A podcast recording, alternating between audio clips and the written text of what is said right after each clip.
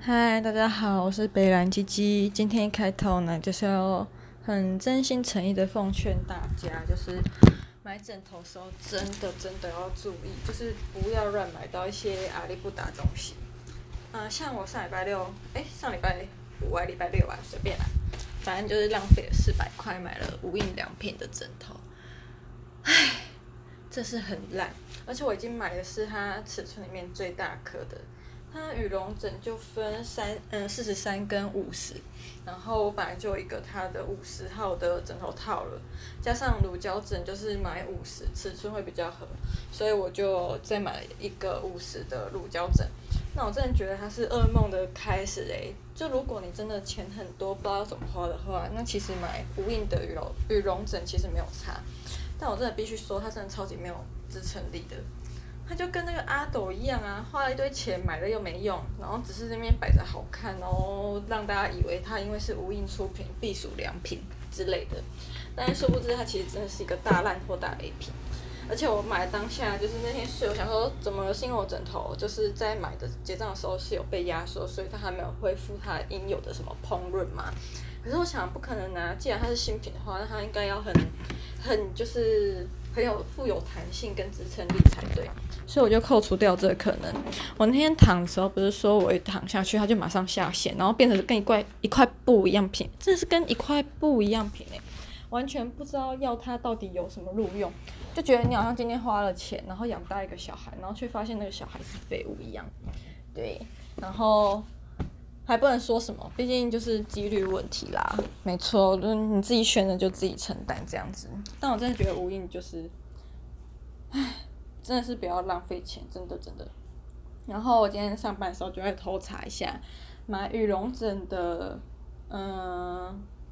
选选那个枕头的要点嘛，嗯。就是我记得我小时候，我们家里好像有过羽绒枕这种东西。我记得我那时候小时候的羽绒枕好像没有那么夸张，就是它睡下去是有足够支撑力的。后来发现，就是羽绒枕要有足够支撑力的话，它的比例你就是要看清楚，好像是羽绒，嗯，羽毛跟羽绒的比例，羽绒的话要少一点，然后羽毛多点。羽毛多一点的话，代表它支撑力比较够，然后羽绒多一点的话，代表它。比较有柔软性，所以就是在选的时候，要是大概七比三，七比三好像是羽毛比羽绒等于七比三这样，真的真的就是用鞋类来奉劝大家。真的是要好好做人，不要乱买、乱花钱买羽绒枕。看到以为就是什么，它的品牌是形象是好的，就乱买一些垃圾东西。但无印现在形象也不好啦，毕竟人家用新疆新疆棉的。然后那时候我睡他们的羽绒枕就超生气，想说干买了一个烂雷品，然后还花了钱支持这种烂企业去去购买、去采购还有使用新疆棉，整个 kimochi 就很差，就觉得自己很像杀人凶手这样子。然后我今天上班的时候刚好就想说哦。受不了，最近真的花太多钱在买枕头。上礼拜买了一个无印大烂枕，才过几天，礼拜五买，六日一，第三天又要花了七百多买了新的乳胶枕。其实我从国小开始就是睡乳胶枕到现在，然后也睡蛮习惯，因为我觉得它有一个弧度，就是蛮贴，蛮贴我的脖子。但包什么我好了，应该是我那颗乳呃乳胶枕睡蛮久，从什么时候啊？高三大一吧，那段期间睡到现在毕业大概一年，快一年了，所以大概四五年，五年多的时间吧，这样子算下来的话，然后就觉得乳胶在台湾的气候就是要，嗯、就是汰换率会高一点，因为它遇到低温就是会硬的话会起会掉屑，就是长期使用的话，是如果是保养的好，当然是可以维持很久，但我觉得我这个年限已经差不多了，所以也是时候该换掉。然后那时候就想说，哦。很久没有睡过那种羽绒枕，毕竟就是疫情期间也不太会出国去玩，然后更何况就是台湾，我觉得台湾旅游真的很贵，就是想说干到底在贵三小，就是那个住一晚一个晚上的价格，在国外都可以住两三晚这样子，就知道这个比例有多夸张吧。而且国外就是就算是住那种，嗯、那种什么低一点的价格，也不见得是差的，就是大家都说一分钱一分货，但我觉得未必，就出就真的是你得精挑细选。然后精挑细选花时间这样子，然后我就想说，那就买个羽绒卷好了。想说，但是它完全包覆，好像有睡在天堂的感觉。殊不知，我想要把家里弄成天堂饭店，那买了这个无印的枕头之后，就是来到人间炼狱，唉。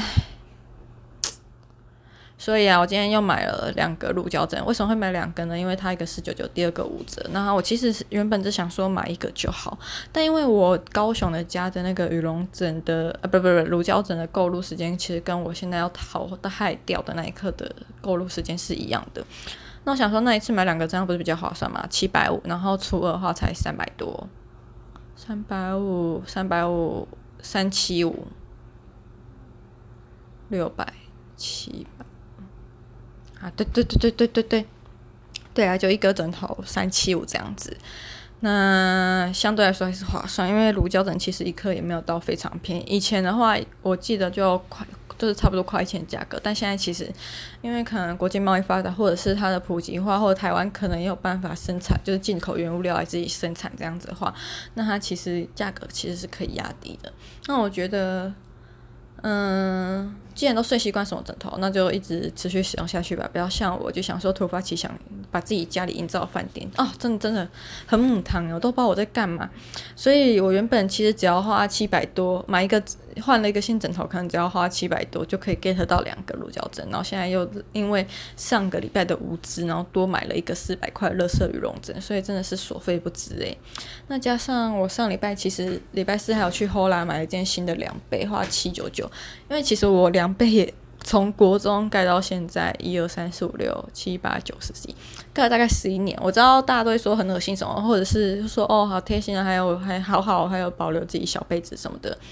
那我凉被有两件，其中大件已经淘汰掉，小件的还在想。然后因为就是培养一件有自己味道的凉被不容易嘛，所以我就想说，等那个 HOLA 的慢慢培养出自己味道后，小的那一件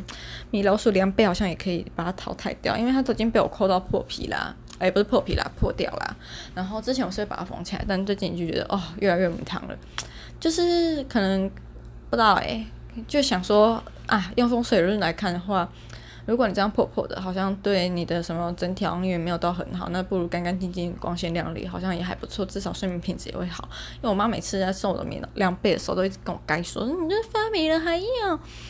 好啦好啦，等我培养出一条新的小贝贝的时候，我就可以把旧的都丢掉，这样好不好啊？